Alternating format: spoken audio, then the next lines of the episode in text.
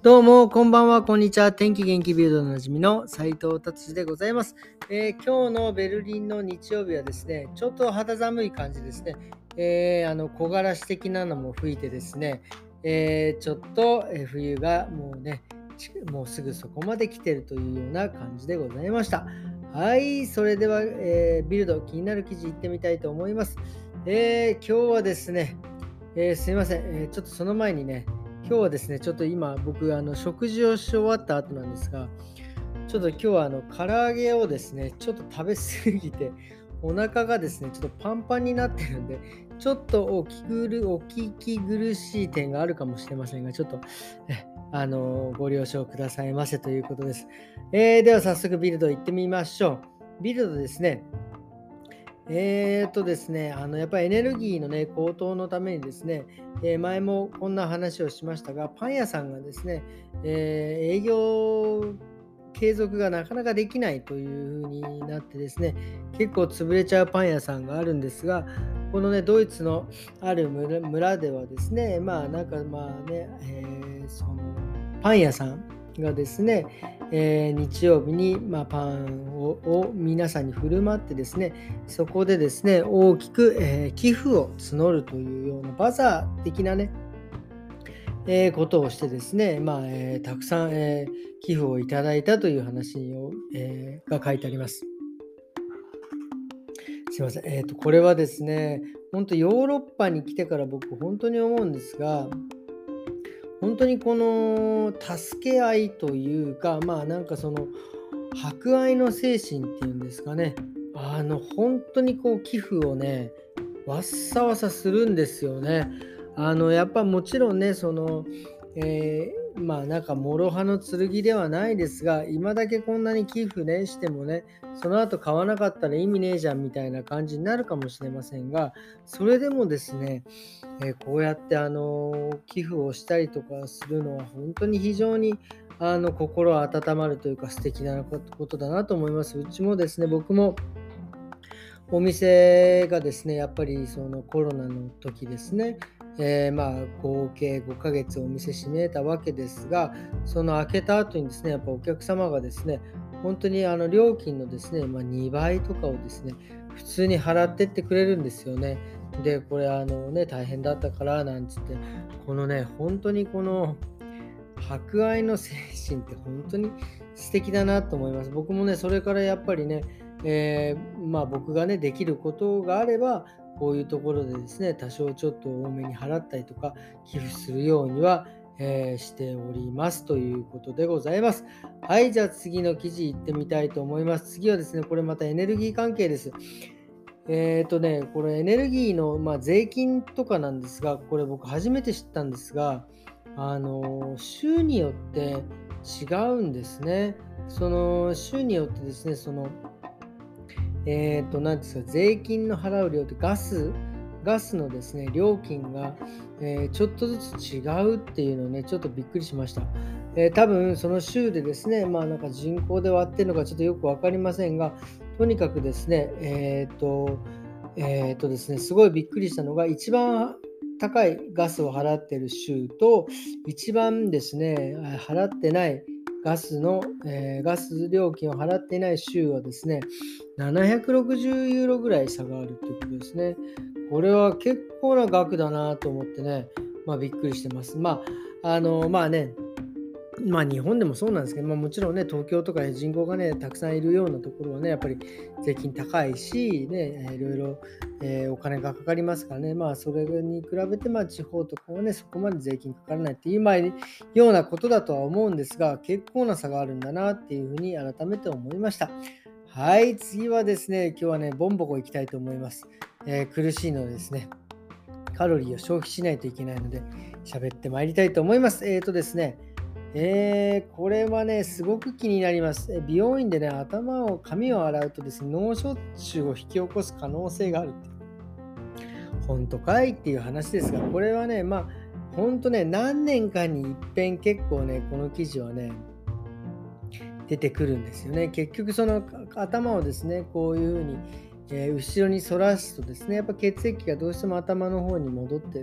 行ってですねそこであの動脈なんかをですね圧迫して脳卒中を起こす可能性がある、まあ、もちろんその亡くなった方もいらっしゃるという、ね、事例が出てくるんですがこれはですね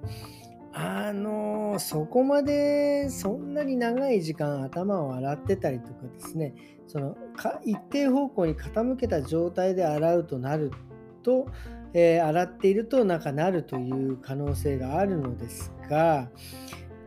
まあ僕はね、まあ、まあ今まで僕がこう働いて、まあね、頭洗ってですね、頭が痛いとか、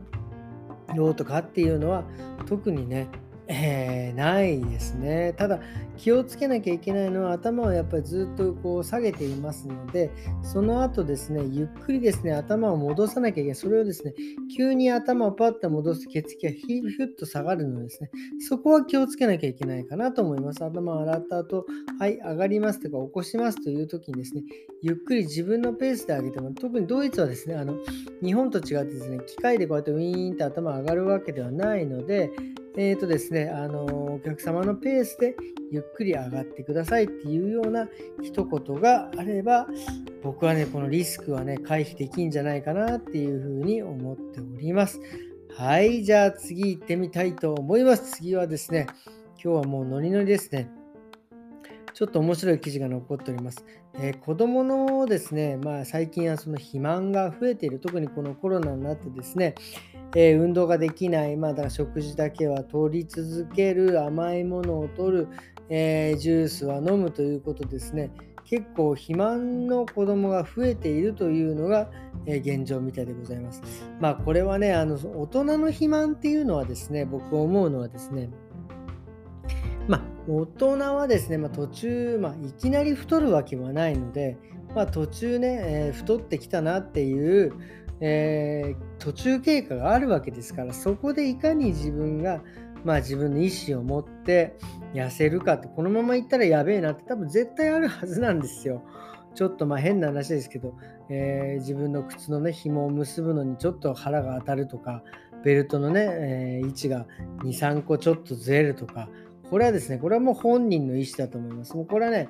僕はだから、あのまあお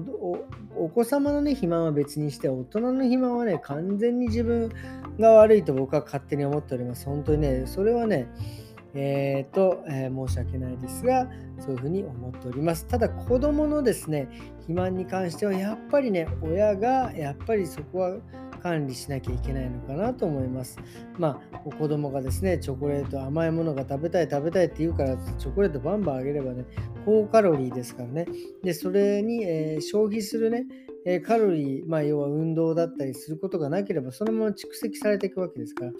れはね、太ってきます。これは子供に罪はないと思います。なのでですね、この子供の肥満に関しては、やっぱりね、ご両親様がちゃんと見なければいけないんじゃないかなと思います。特にコロナのね、ロックダウン中にですね、まあ結構いろいろ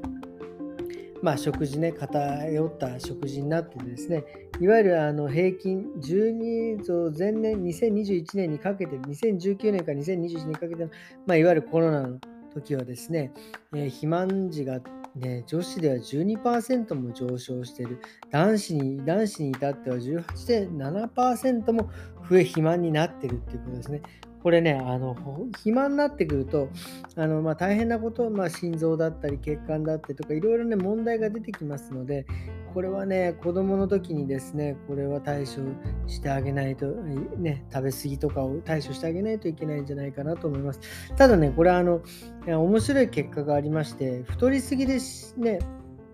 あのそ病気で死ぬ、えー、なんですか、人数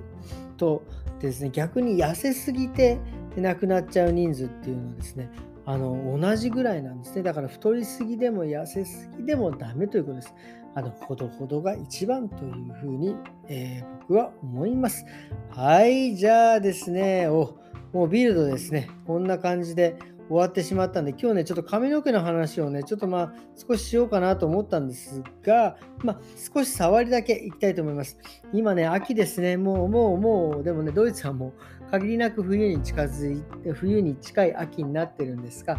この時期っていうのはですね、結構髪の毛が、えー、抜ける季節なんです。これなんでかっていうとですね、夏とかですね、に結構その、結構頭皮とか髪の毛ね、ダメージ受けてるわけですよ。で、特にね、夏なんかも紫外線強いですからね。そこで頭皮ダメージを受けてですね、そこでですね、まあ、受けたダメージがですね、秋、初夏にかけてですね、そのダメージの結果が出てくる。だから髪が抜けたりとかですね、えー、風に、えー、ちょっと心配になってしまうと思うんです。ただこれはですね、えー、もうしょうがないんです。もう夏にね、それだけやっぱダメージ受けてしまったんで、抜けちゃうものはもうしょうがないので、ここは、この季節はこんだけ抜けてしまうんだなっていうのを割り切ることプラス、え対策としてですね、まあ、いつも言います。えまずシャンプーする前、ブラッシング、シャンプー2回洗い、え、髪の毛洗って、頭皮洗ってよく流して、そしてトリートメントつけて、トリートメントをくしていろんな方向から溶かす。でそのと同時に、ま、頭皮のマッサージをするで、血流を良くする、流す、それから、え、その後髪はちゃんと乾かすということをですね、で、乾かした後は、まあ、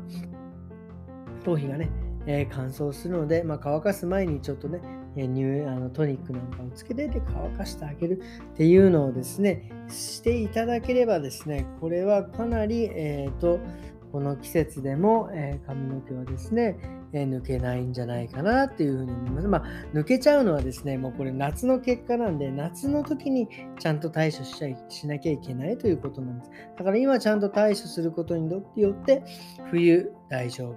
で、冬やることによってね、えー、春、夏、秋、冬、春が大丈夫っていうような感じです。だからね、あの、まあ、髪の毛もそうですが、やっぱり最近僕ね、あの、えー、ちょっとこう喋りすぎかな。もうすぐ終わります。えー、顔なんかね、パックなんかしてるんですが、これね、パックするもね、だんだんやっぱりね、あの、あの僕もね、あの、この、なんですか、えーと、熊なんかが結構出てきたりとかですね、そのなんていう涙袋なんかが結構僕一人ちょっと大きめですね、これがだんだん下がってくるんですね。で、眼球、あのこの辺の筋肉も、